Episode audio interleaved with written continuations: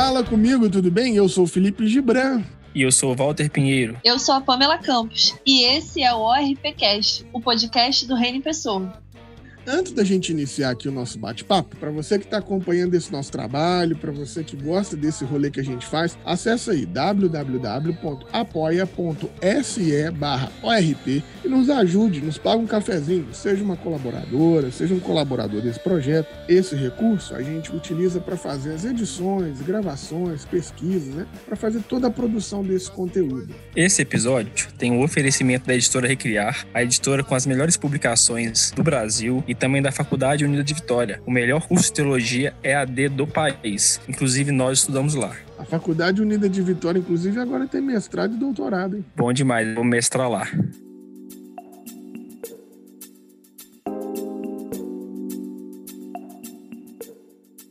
Hoje a gente tem o privilégio de receber aqui ninguém mais, ninguém menos que o querido Frei Beto. Frei Beto recebeu vários prêmios por sua atuação em prol dos direitos humanos e a favor dos movimentos populares. Seja muito bem-vindo aqui com a gente, Frei Beto. Muito obrigado, Panda, pela acolhida pela saudação. Boa tarde, Frei Beto. A gente tem um costume de perguntar para os nossos convidados quem eles são, como eles se identificam e tal. Quem é o Frei Beto? Como você descobriu a sua vocação para a frade? Como você conheceu a Ordem Dominicana?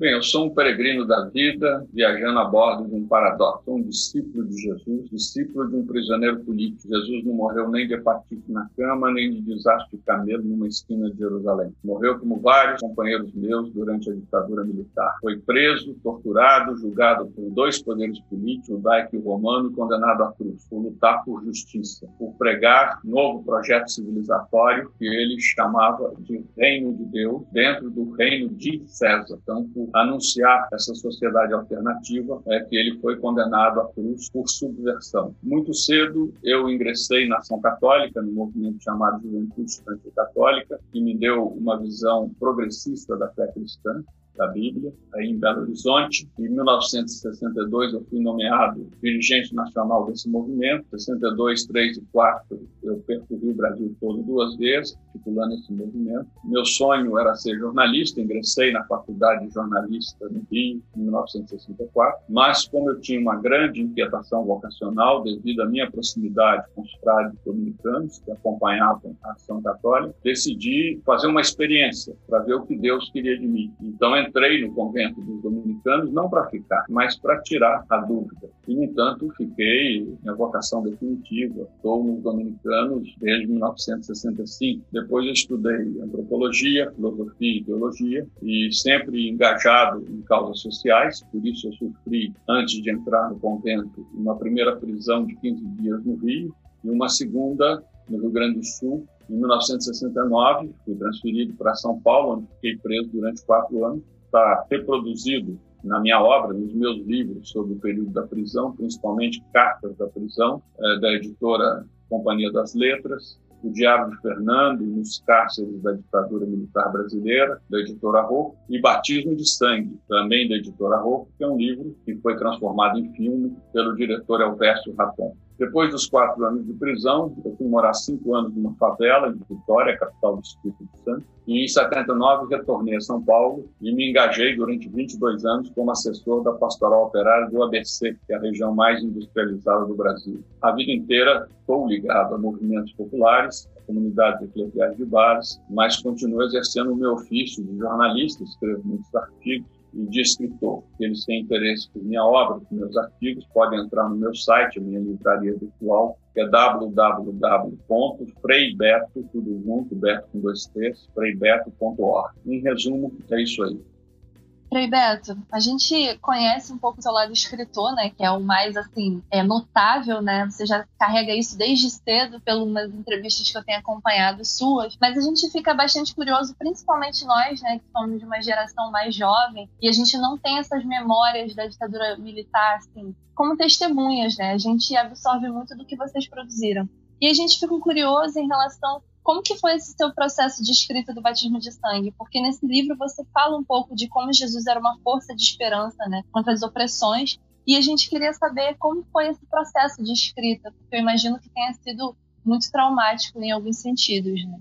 Só fazer uma vírgula aqui, Frei. A Pamela está falando desse seu livro, você também falou deles, e eu não posso deixar de citar aqui como você mesmo acabou de falar, sobre essa sua enorme obra, essa vasta obra. E eu queria deixar para as pessoas que quiserem conhecer um pouquinho mais dessa obra, para quem às vezes quiser levar o Frei Beto para casa, acesse aí o portal freibeto.org, Beto com dois T's, que aí você consegue dar uma olhadinha em toda essa vasta obra do Frei Beto. Inclusive lá você consegue fazer é, os pedidos e recebe em casa, né? As entregas são inclusive mais baratas que pelo correio. Uma excelente oportunidade para você comprar um bom presente, né? Então, só fazer esse parênteses, porque a obra do Frei Beto está acessível aí no freibeto.org. Mas segue lá, camarada. Desculpa aí fazer esse corte.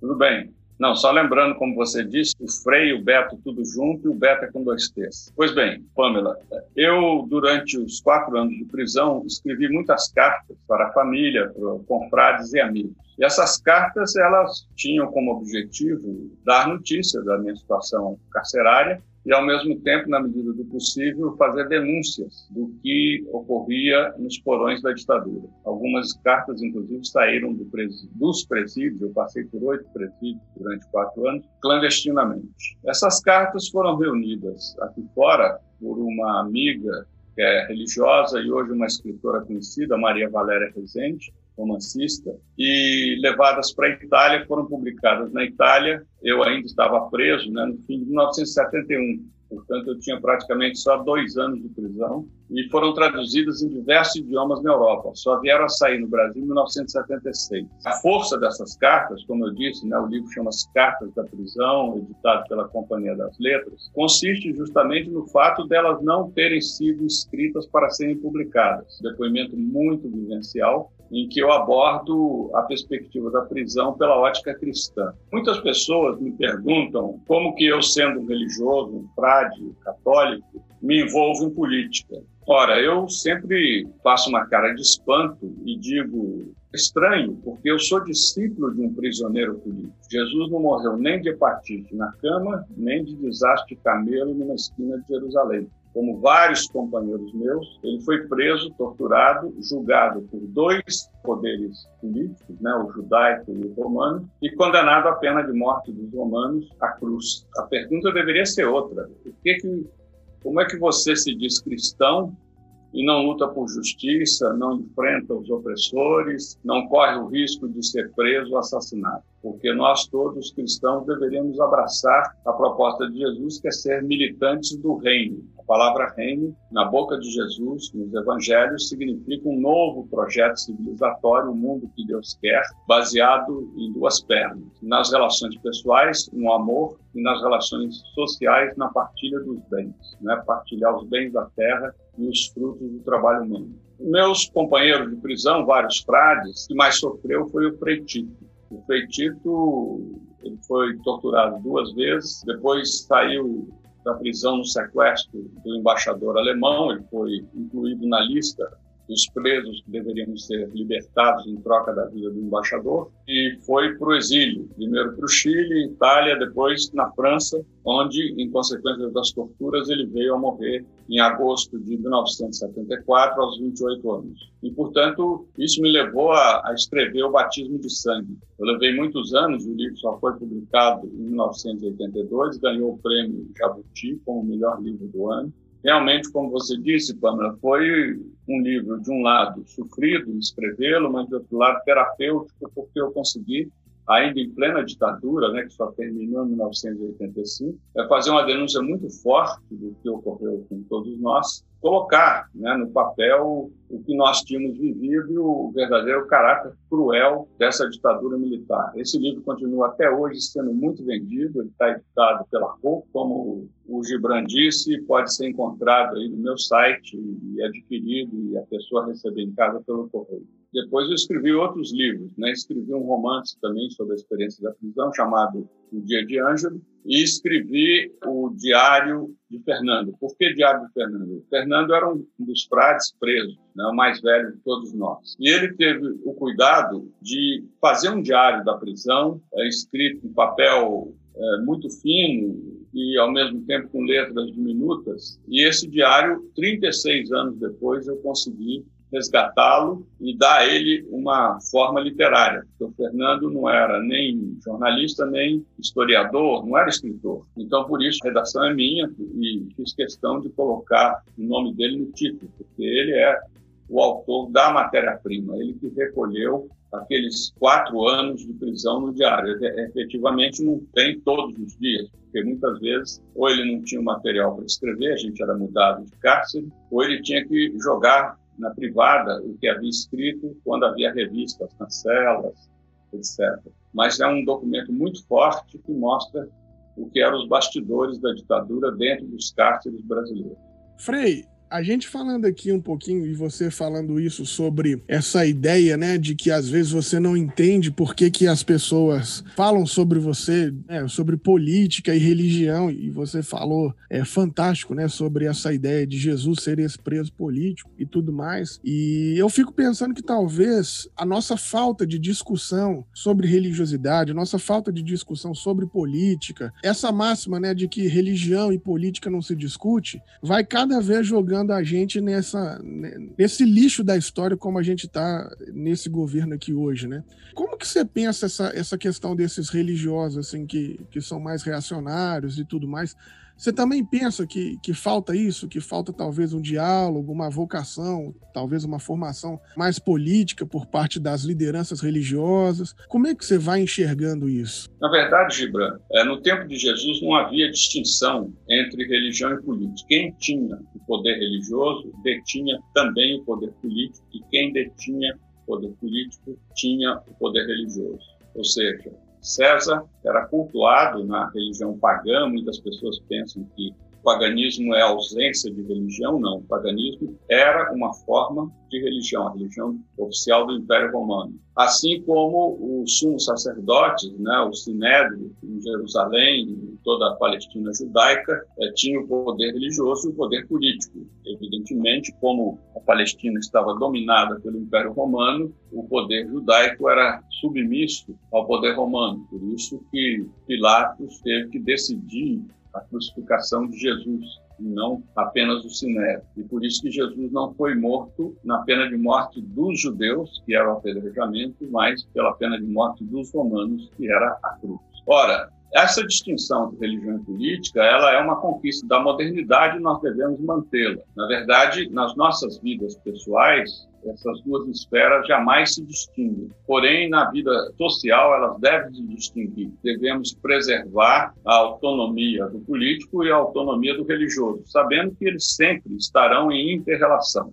Esses cristãos que dizem que não devem misturar religião e política, eles só dizem isso quando estão diante de uma política favorável aos interesses deles. Quando essa política não é favorável aos interesses deles, eles tratam de estabelecer verdadeiras cruzadas conservadoras, como aconteceu na eleição de Bolsonaro, né, eu chamo de Bolsonaro e não de Bolsonaro, para tentar afastar aqueles que ameaçam seus privilégios. Hoje nós vemos um fenômeno extremamente perigoso que temos que evitar, que é a confessionalização da política. Não, a política tem que ser laica. Né? Um governo não pode representar só um segmento da população, por exemplo, aqueles que são cristãos. Tem que representar todo o conjunto da população e respeitar a diversidade religiosa, ou seja, toda essa rica diversidade que existe entre cristãos, judeus, muçulmanos, religiões de matriz africana, espiritismo, santo daime, né, religiões de matriz indígena. Essa é a obrigação do governo. Nós não podemos confessionalizar a política, como também não podemos partidarizar a religião querer que, por exemplo, a minha igreja seja filiada ou seguidora de um determinado partido político. Não, cada cristão tem a plena liberdade de fazer as suas escolhas políticas, eleitorais. Agora, a religião cristã, ela tem que seguir a proposta de Jesus. E a proposta de Jesus é uma proposta de justiça centrada na defesa intransigente dos direitos dos mais pobres a frase do Evangelho de João, capítulo 10, versículo 10, eu vim para que todos tenham vida e vida em abundância. Portanto, a vida é o dom maior de Deus. O dom maior de Deus não é o Vaticano, não é a Igreja Universal, o dom maior de Deus não é o sacerdócio, não é a Bíblia, o dom maior de Deus é a vida. A vida da natureza e a vida do ser humano. Todo cristão ele tem que se comprometer intransigentemente com a defesa da vida, principalmente daqueles que têm a vida mais ameaçadas, que são os pobres, os excluídos, os marginalizados, e como enfatiza o Papa Francisco, defender a vida da natureza. Nós somos resultado da vida da natureza. A natureza viveu e evoluiu bilhões de anos sem a nossa incômoda presença. E nós, nos últimos 200 anos, a estupramos para poder extrair riqueza. E hoje ela se vinga através do aquecimento global, da poluição, do desequilíbrio ambiental. E ela pode muito bem viver mais bilhões de anos sem a nossa incômoda presença, mas nós, em nada, podemos prescindir da natureza, não só nos alimentos, como toda matéria-prima dos objetos que nos cercam, né, do computador, a mesa, a cadeira, a casa, o prédio, o carro, tudo vem da natureza. Toda matéria-prima vem da natureza. A natureza é também um sinal da presença de Deus, é um sinal de revelação divina. E nós temos que mudar a nossa ótica, considerá-la mero objeto e saber como fazem os indígenas manter uma relação de alteridade com a natureza, profundo respeito a ela, saber preservá-la e saber cultivar os dons que ela nos oferece sem jamais alterá-la com aquilo que realmente afeta a sua evolução normal.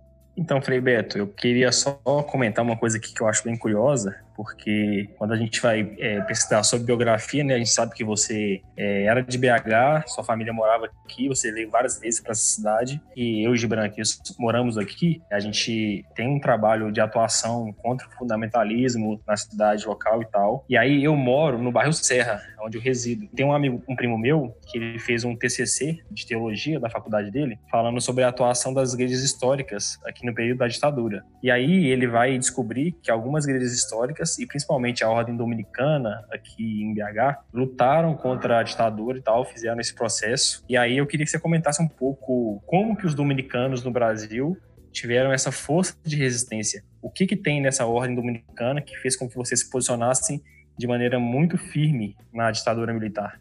Bem, só precisando, Walter, a minha família ainda mora em Belo Horizonte. Ainda mora, né? Toda a minha família mora em Minas. Eu sou a único dos irmãos, nós éramos oito, agora somos sete, que se encontra fora de Minas. Tem uma irmã que mora em Viçosa, os demais todos moram em Belo Horizonte. E realmente, os dominicanos eles vieram para o Brasil no fim do século XIX. E a primeira missão assumida pelos dominicanos, que vieram da França, foi o mundo indígena, né? defender os direitos indígenas. Ainda há, infelizmente, na cabeça de alguns que índio é um bicho que fala, um bicho que parece até gente. Infelizmente, o presidente da República pensa isso. Enquanto os dominicanos já tinham essa visão de profundo respeito à vida dos indígenas, porque eles são dotados de uma imensa e profunda sabedoria, tem muito a nos ensinar, nós temos muito a aprender com eles. Infelizmente, historicamente, foram massacrados, mas nós temos um dominicano do século XVI, espanhol, que veio da América Latina, que é considerado pioneiro na defesa dos direitos indígenas, que é Frei Bartolomeu de las Casas. Basta buscar aí na internet, Bartolomeu de las Casas, e vai conhecer bem a história desse nosso confrade. Então, os dominicanos vieram trabalhar no mundo indígena, tanto que a cidade de Conceição do Araguaia eh, foi fundada, né, na Amazônia, foi fundada pelos dominicanos. Lá pelos anos 30, 40, o foco já não era tanto o mundo indígena, se tornou o movimento estudantil. Aí que eu entro, fim dos anos 50, dos anos 60, no movimento estudantil através da ação católica, da JEC, como eu já expressei. E depois dos anos 70, o nosso foco até hoje é o mundo dos pobres. Os movimentos populares ainda incluem, nós trabalhamos muito com o movimento indígena, mas, sobretudo, com o trabalho escravo, a denúncia do trabalho escravo no Brasil e a defesa das classes subalternas. Daí a minha ligação com o movimento operário. Depois que eu saí de Vitória, em 79, eu vim para São Paulo e me liguei muito à pastoral operária. Durante 22 anos, eu fui responsável pela pastoral operária do ABC Paulista, que é a zona mais industrializada do Brasil. Então, é, esse é o nosso foco. Nós pensamos que a proposta de Jesus, contida no Evangelho, não é fundar uma igreja. Jesus não veio fundar uma igreja. Aliás, a palavra igreja só aparece duas vezes nos quatro evangelhos, assim mesmo em um único evangelho, que é o de Mateus. E, no entanto, mais de 100 vezes aparece na boca de Jesus a palavra reino de Deus que era uma expressão para significar um novo projeto de civilização. Dentro do reino de César, ele pregou um reino alternativo, que não era o de César, o de Deus, né? um outro mundo possível, baseado na justiça, baseado na partilha. Por isso ele foi assassinado. É, muitos perguntam ah, se Jesus vivesse hoje seria tão bom, tão doce, tão isso, tão aquilo. Não, ele seria um defensor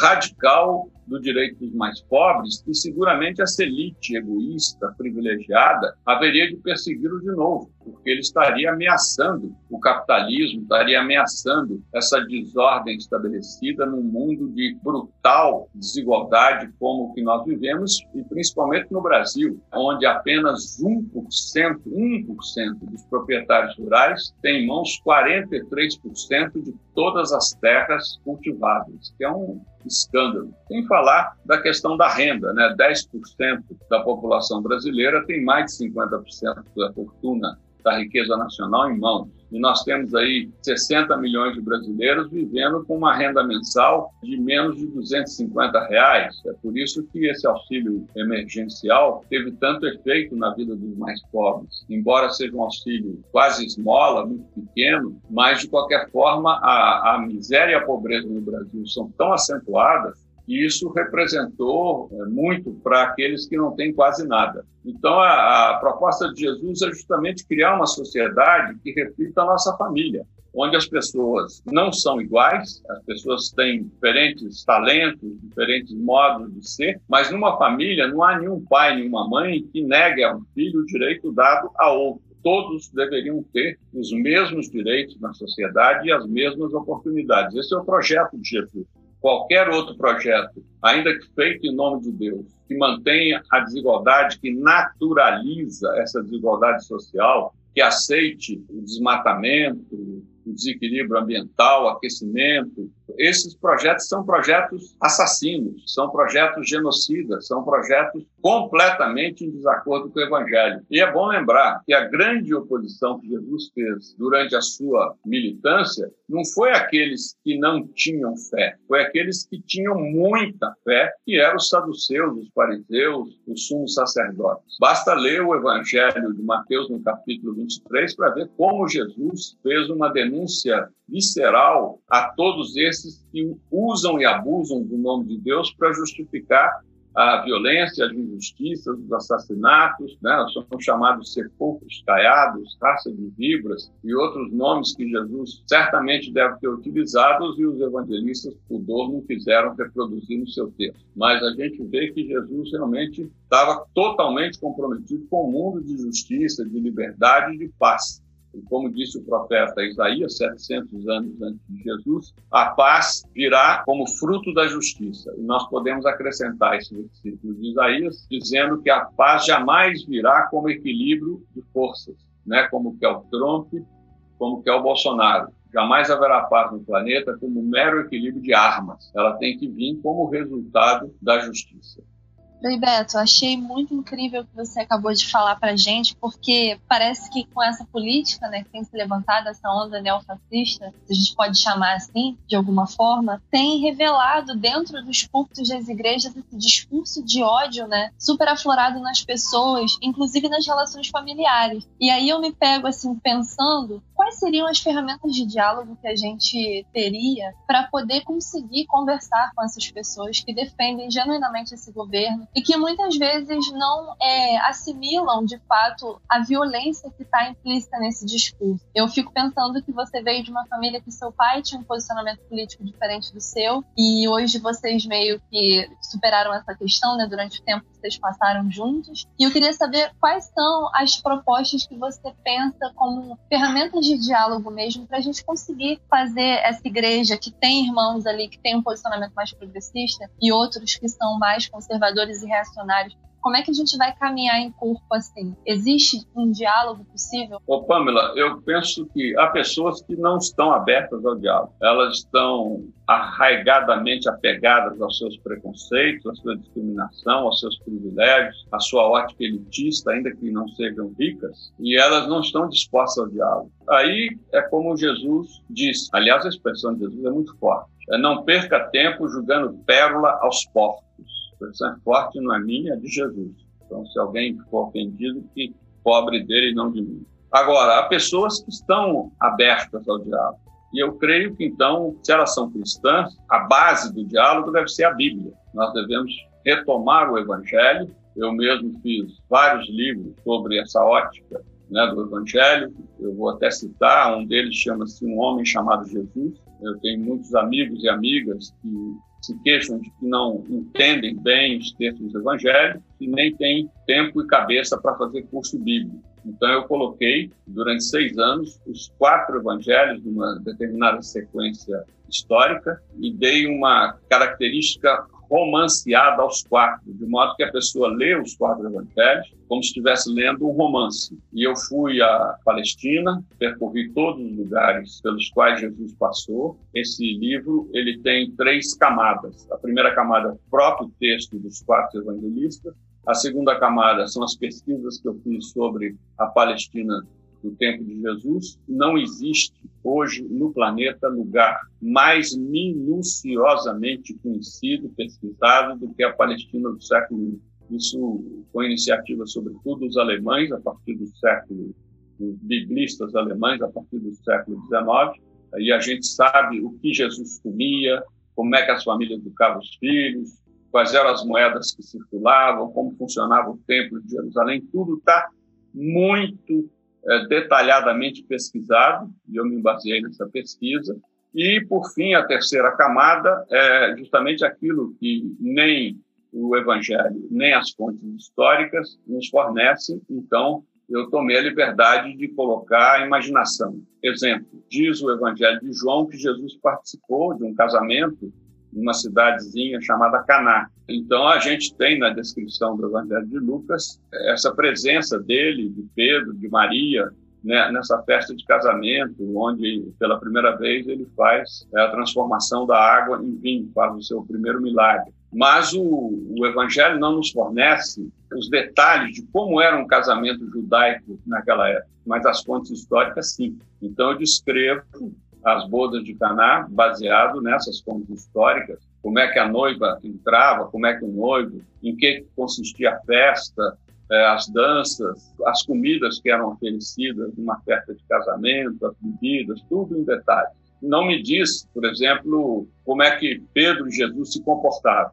Aí sim, eu completo com a imaginação, essa liberdade que a gente tem ao elaborar um texto ficcional. Não pretendi fazer um texto histórico. Então, esse é um dos livros. Aliás, eu descobri por que, que acabou o vinho. Porque na minha infância, em Minas, os casamentos nas fazendas, eles duravam dois, três dias. Na medida em que as pessoas levavam muito tempo para chegar até o local do casamento, não era como hoje, que você faz um casamento em duas, três horas e o pessoal vai embora para casa. Não, o pessoal dormia na fazenda e no outro dia continuava a festa. Foi isso que aconteceu em Caná. As pessoas ficaram pelo menos três dias festejando aquele casamento. E, portanto, você sabe que casamento de pobre, você não sabe quantas pessoas vão chegar. Você convida a Maria e o José, mas cada um leva amigos, parentes, compadre, comadre, e por isso o vinho acabou. São detalhes interessantes. Também tem um livro chamado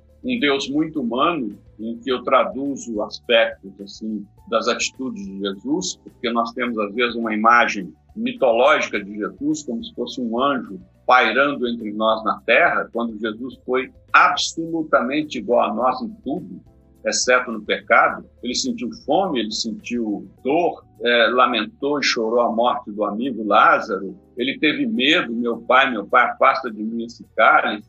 Ele teve raiva quando ele xinga os fariseus. Enfim, ele eh, brigou com um amigo quando ele disse que Pedro, afasta de mim Satanás, ou seja, Pedro estava equivocado na sua maneira de pensar.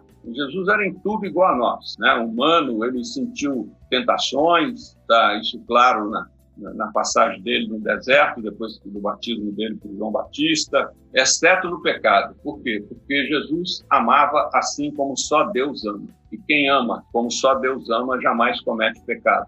É, e tem um outro livro chamado é, Fé e Afeto. Também são textos em que eu mostro essa dimensão amorosa do cristianismo, mas não essa amorosidade água com açúcar de quem passa a mão na cabeça do injusto, do opressor. Não, a amorosidade que cobra é, do outro a verdade. Né? O amor se baseia em duas pernas, né? na justiça e na verdade. É, nenhuma dessas duas pernas pode faltar numa relação amorosa. Então, ao mesmo tempo que Jesus amava e amou até o fim, deu a vida por esse amor, mas deu a vida por quê? Porque ele defendia intransigentemente um mundo de justiça um mundo sem desigualdade, um mundo onde todos tivessem respeitados os seus direitos à vida. Portanto, um cristão jamais pode se conformar com uma sociedade onde tem pessoas julgadas nas calçadas, onde tem pessoas desempregadas, no Brasil hoje são 14 milhões, onde tem pessoas que passam fome, buscam comida no lixo, jamais. Isso deveria tocar as vísceras de cada um de nós, cristãos e cristãs, para que assumíssemos as lutas importantes para superar esse modelo de sociedade baseada no privilégio do dinheiro, do capital. Né? Uma sociedade que nem tem vergonha de dizer no seu modelo econômico o nome de capitalismo, ou seja, o capital está acima dos direitos humanos, dos direitos coletivos. E isso é uma grave ofensa ao projeto de Deus na história humana. Gente, eu confesso para vocês que eu estou me segurando aqui, mas está difícil. Estou muito emocionado de estar tá batendo esse papo com você, camarada. O livro meu de cabeceira é aquele seu livro do Parábolas de Jesus, Ética e Valores Universais? Sim, é, esqueci de citar. São tantos. É, esse livro é de cabeceira da minha cama. Não tem um dia que eu não abro. É, onde eu analiso 40 parábolas de Jesus. São mais, mas eu analiso 40. Cara, é maravilhoso. E você estava falando sobre essa da ideia do contexto também. O Entre Todos os Homens também, caramba, meu Deus do céu. É, eu, eu... é o Entre Todos os Homens, hoje, Bran, ele hoje mudou de título, porque ele mudou hum. de editora e ele passou para a editora Rocco e a Rocco preferiu colocar um outro título que é mais explícito. Então hoje ele se chama Um Homem Chamado Jesus. É do mesmo livro. Ah, então nós estávamos falando do mesmo livro. Eu não sabia que ele tinha mudado, não. Ah, então fantástico. E aí, então, mas assim, cara, é, é, você como esse grande expoente assim, da, da teologia da libertação e tudo mais, o que, que a teologia da libertação de repente representou para a América Latina, assim? nessas décadas aí de 70, 80, 90. Como que você acha que é, foi essa repercussão da teologia da, da libertação para a América Latina? O que, que você acha que significou? É, ela representa ainda hoje. Né? Ah, por quê? Porque até o surgimento da teologia da libertação, nos anos 60, pelo menos nós, na Igreja Católica, importávamos a teologia elaborada na Europa, a teologia que a gente chama de teologia liberal. E a teologia europeia, ela pode ser boa para a Europa, mas ela não se adapta à situação da América Latina. E aqui nós começamos a organizar as comunidades eclesiais de base, são comunidades de famílias pobres, famílias do povão, que se reúnem para ler, meditar e debater a Bíblia. E descobrimos que essas pessoas fazem uma outra leitura da Bíblia, não a leitura pela ótica do opressor, mas a leitura pela ótica do oprimido. Não existe nenhum texto neutro, depende de como ele é lido. Então, a partir dessa leitura da Bíblia, da palavra de Deus pela ótica do oprimido, é que surgiu essa matéria-prima daquilo que os teólogos sistematizaram e que hoje é chamado de teologia da libertação. E essa teologia realmente foi um, fator de esperança em toda a América Latina, uma repercussão enorme que teve, só que suscitou o ódio das classes dominantes. Isso levou a muitos a acusar a teologia da libertação do comunismo, disso e daquilo. Inclusive, dois papas colocaram os pés atrás diante da teologia da libertação. Nunca chegaram a condená-la, como alguns dizem. Os papas João Paulo II e o Papa eh, Bento XVI, eles, porque tinham uma ideologia muito vinculada aos mais ricos, Então olhavam com suspeitas a teologia da libertação. Mas hoje, felizmente, a Igreja Católica é dirigida por um Papa, Francisco, totalmente afinado com a defesa dos pobres e, portanto, com a teologia da libertação. E a teologia da libertação ampliou o seu leque. Hoje ela trata também da questão socioambiental, da questão das novas tecnologias, das ciências modernas, a questão da bioética, enfim, tudo isso, a questão da cosmologia, astrofísica, inclusive, nessa linha eu fiz um livro intitulado A Obra do Artista, uma visão holística do universo, que é da editora José Almir, em que justamente eu trabalho do ponto de vista da ciência, né, física, química e biologia, faço um paralelo com os seis dias da criação é, descritos na primeira página da Bíblia, no livro do Gênesis.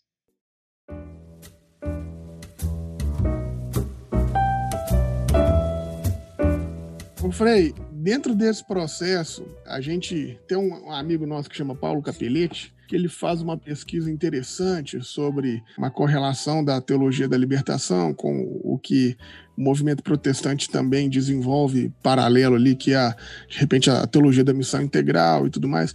Mas dentro desse processo da teologia da libertação, nesse momento, é, o Rubem Alves trouxe alguma contribuição para esse movimento?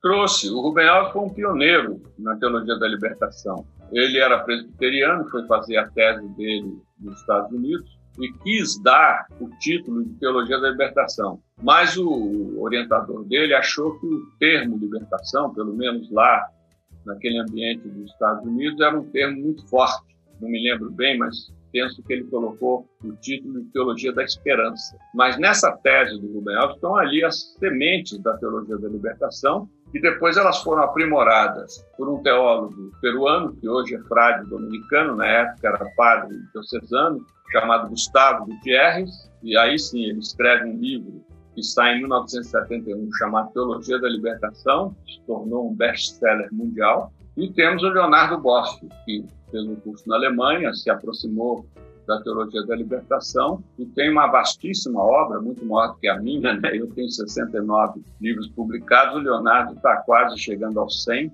todos eles baseados na teologia da libertação e hoje o Leonardo é especialista em ecoteologia, né? A teologia que trata do meio ambiente, da questão ecoambiental. É, é isso. E tem vários teólogos e teólogas, né, da libertação, com vastíssima obra. Em Minas mesmo tive um primo jesuíta, João Batista Libânio, que faleceu há poucos anos atrás, e ele também produziu uma obra muito rica na linha da teologia da libertação. E para quem se interessa pela questão bíblica, eu aconselho a leitura dos livros de Frei Carlos Mester. Frei Carlos Mester, você pode entrar aí no Google e procurar o Centro de Estudos Bíblicos.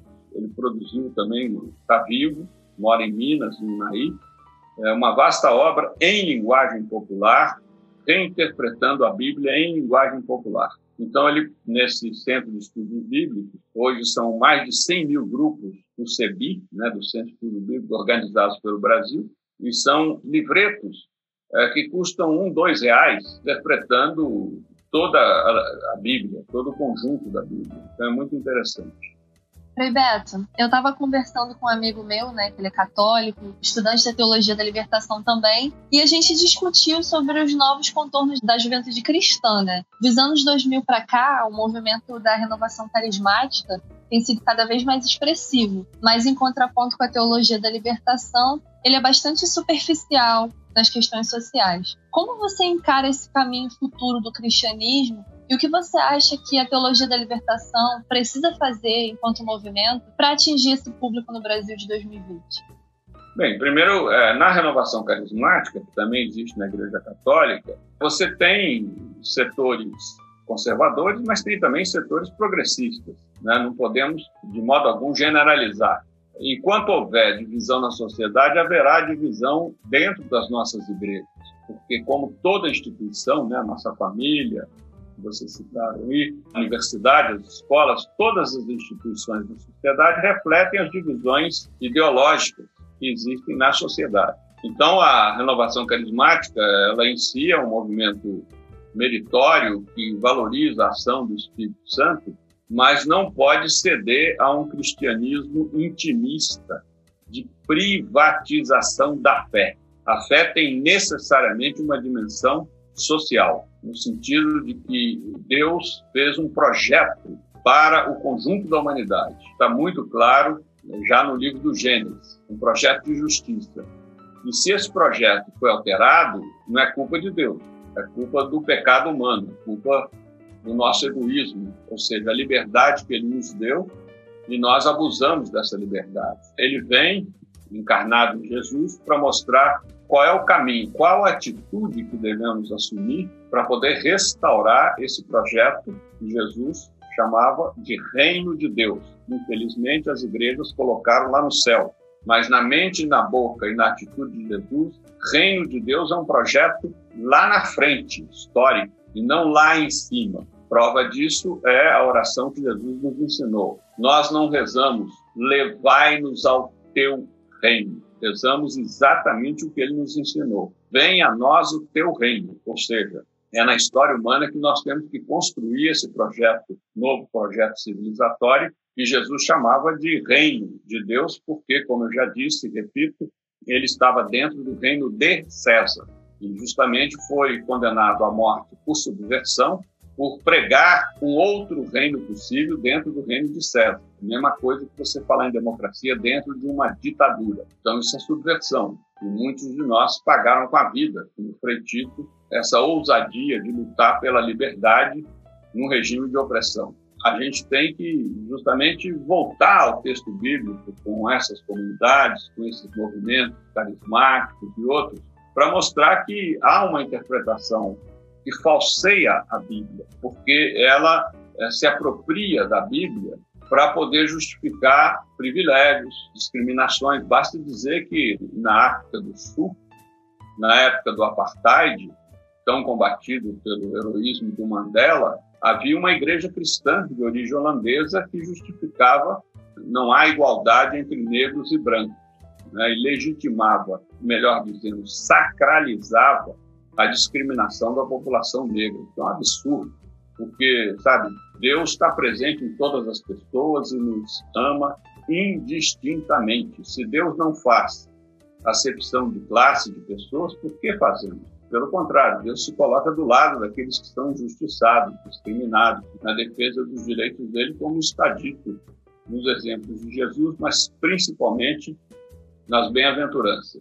Então é muito importante a gente voltar a isso, mas agora sabendo que sempre haveremos de conviver com pessoas que têm óticas diferentes, com pessoas que estão muito arraigadas aos seus privilégios, às suas ambições egoístas, ao seu individualismo e, portanto, elas querem fazer desacreditar essa dimensão social da fé. A gente, quando fala com elas que Jesus morreu como prisioneiro político, Jesus era um militante de causas sociais, elas ficam assim perturbadas, né? Porque elas têm uma visão mitológica da figura de Jesus, como se Jesus fosse um anjo pairando sobre a terra e não fosse uma pessoa humana que enfrentou conflitos, aliás, conflitos desde o início da vida, né? Nós agora estamos na época de Natal, emolduramos, dulcificamos o nascimento de Jesus, né? Os presépios bonitinhos, colonialistas, porque em pleno trópico, com esse verão calorento, a gente faz presépio com algodão imitando neve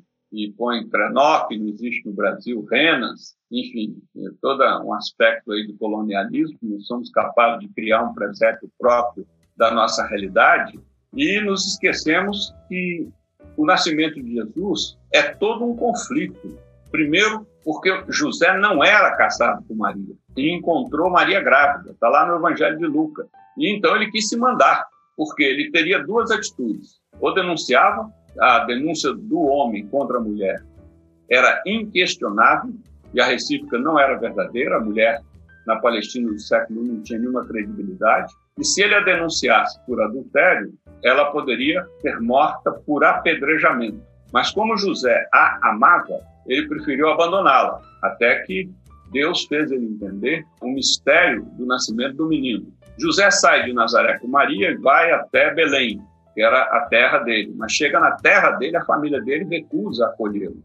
E por quê? Certamente porque ele aparece como uma moça grávida sem que tivesse havido casamento. Família não foi informada do casamento, não teria ido à festa do casamento, etc. Então, José tem que tomar uma atitude típica hoje do movimento dos trabalhadores rurais sem terra. Ele ocupa uma terra, ele entra numa propriedade que não era dele, para poder criar as condições, porque Maria estava prestes a dar à luz, e ali ele vai para um coxo, né, que a gente também dulcifica aí na, na manjedoura, bonitinha, não sei o que, era um pasto. Era um pasto e ali era um lugar de animais, com todo aquele cheiro dos animais, etc. Então ali Jesus, eu até costumo brincar dizer que no dia seguinte no Diário de Belém, né, o jornal lá da cidade, saiu em manchetes: família sem terra invade propriedade. O proprietário teria até ameaçado chamar a polícia, mas quando soube que a moça estava grávida, ele falou: não, então deixa ela ter o filho, depois a gente chama a polícia. E realmente a polícia vem na forma do decreto de Herodes para degolar todas as crianças nascidas em Belém. Haviam dito a ele que ali havia nascido o Messias, o Salvador, esperado pelo povo judeu, então, além de sem terra, a Sagrada Família, Maria, José e Jesus, eles se identificam com os atuais refugiados, se refugiam no Egito e ficam lá exilados até a morte de Herodes o Grande, quando então eles retornam para Nazaré, onde Jesus foi criado. Então é muito interessante analisar toda essa situação conflitiva. Do início ao fim da vida de Jesus, ele viveu uma situação de conflito. E essa é a realidade de nós cristãos. Enquanto houver injustiça no mundo, nós não podemos, sabe, esperar uma vida cômoda. Não, a nossa vida é de risco pela causa do reino. A paz que nós tanto buscamos, ela nos é dada no coração por essa fidelidade aos desígnios de Deus, por essa confiança na promessa divina mas justamente o sentido da nossa vida deve ser de militância pelo reino, de construir um projeto social em que todos tenham vida e vida em plenitude, vida em abundância. Amém.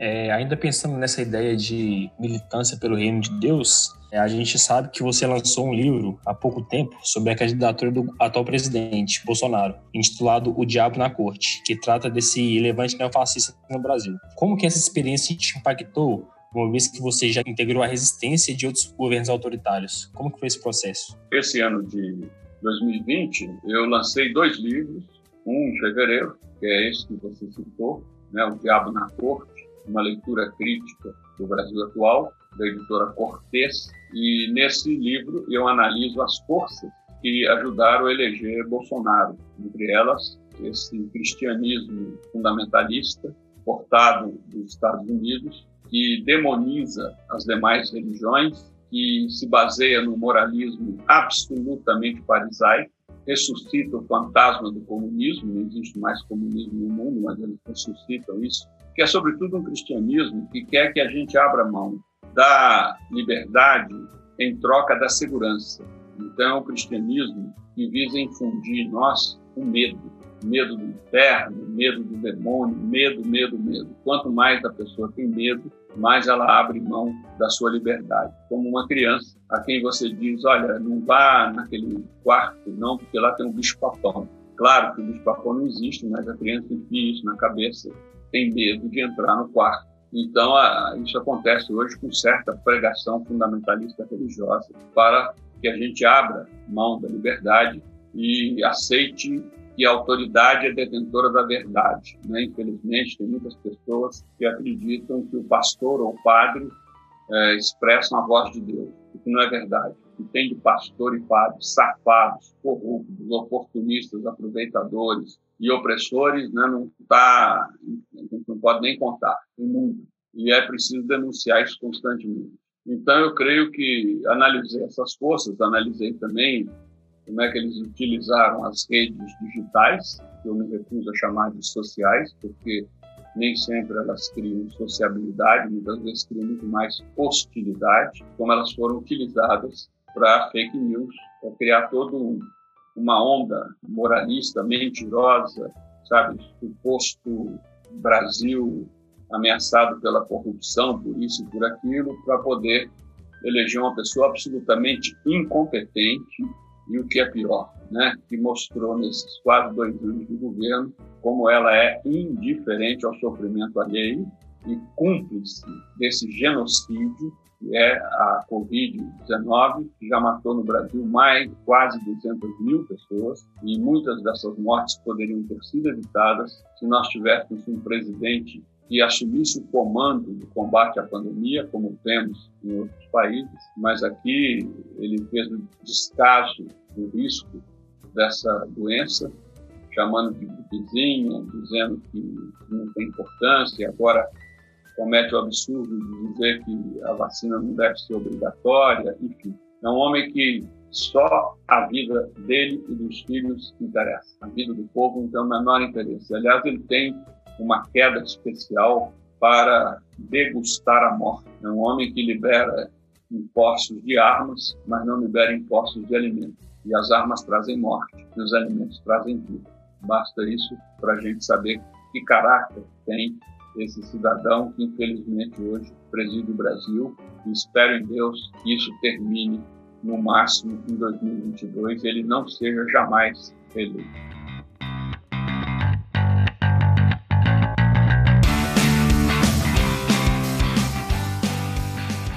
Frei Beto, a gente vai encaminhando aqui para o final desse nosso papo que tá maravilhoso. E a gente vai vendo, camarada, que assim, por onde você passa, por onde caminha, essa sua trajetória fantástica, essa sua história, você sempre, né, com seu perfil revolucionário, sempre pensando nas transformações que, que pode fazer, seja comunidades eclesiais de base, na prisão, no governo federal, enfim. A gente vai percebendo isso. E eu queria te perguntar sobre isso, assim, essa sua inquietude e tudo. Isso é uma centelha de esperança? Quer dizer, Frei Beto tem esperança? Dá pra gente ainda ter esperança, apesar de tudo isso que a gente vive? Olha, Gibran, eu tenho um ditado que me anima e orienta a minha vida. E eu gostaria que todos aqueles que nos escutam, nos acompanham, anotassem. Vamos guardar o pessimismo para dias melhores. O pessimismo é você aceitar a derrota antes da luta. Então nós temos que, quanto maior a dificuldade, manter o nosso otimismo. Até porque nós somos discípulos de Jesus e acreditamos no fato principal da fé cristã, que é a ressurreição. A ressurreição é a prova de que a justiça, em última instância, haverá de prevalecer sobre a injustiça e a vida sobre a morte. Então, eu realmente me sinto muito feliz, agradeço a Deus ter me dado esse vigor evangélico de participar da luta por justiça. Isso imprime sentido à vida e as pessoas só podem ser felizes se elas imprimem sua vida no sentido altruísta, solidário. Pessoas infelizes, você pode reparar, são aquelas que estão centradas no próprio umbigo, que falam mal de tudo e de todos, estão sempre irritadas, insatisfeitas, são incapazes de sair do seu espaço de conforto para poder se dedicar aos demais. Realmente, a felicidade não consiste em ter dinheiro, em ter fama, em ter poder, em ter beleza, nada disso. A felicidade consiste no sentido que imprimimos a nossa existência. Nessa linha, o exemplo de Jesus, o que ele nos propõe, básico para a gente se sentir feliz, ainda que a gente morra na cruz, na prisão, na cadeira elétrica, não importa. Assassinado como Marielle, Chico Mendes, é, Gandhi, Luther King e tantos outros. O que importa é justamente a gente fazer o que Jesus fez, que a nossa vida seja semente para outras vidas. Ah, maravilhoso. Muito honrado, muito agradecido por você topar esse bate-papo com a gente. Sempre uma oportunidade de aprendizado, né? Eu sou super suspeito para dizer, porque sou um leitor seu assim há tantos anos, então é, me sinto assim, de fato, é, não tem outra, outra palavra, né? A gente encontrar com uma das nossas referências é coisa boa demais.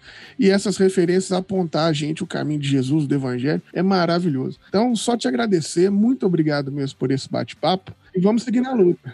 Eu quero agradecer a você, Gibran, ao Walter, à Pamela também, por essa participação e pedir a Deus que nos abençoe e que nesse Natal a gente saiba renascer para a causa da justiça, para a causa de um mundo melhor, consiga seguir aí os protocolos sanitários para poder preservar a nossa e a saúde alheia. É isso aí, tamo junto, camarada.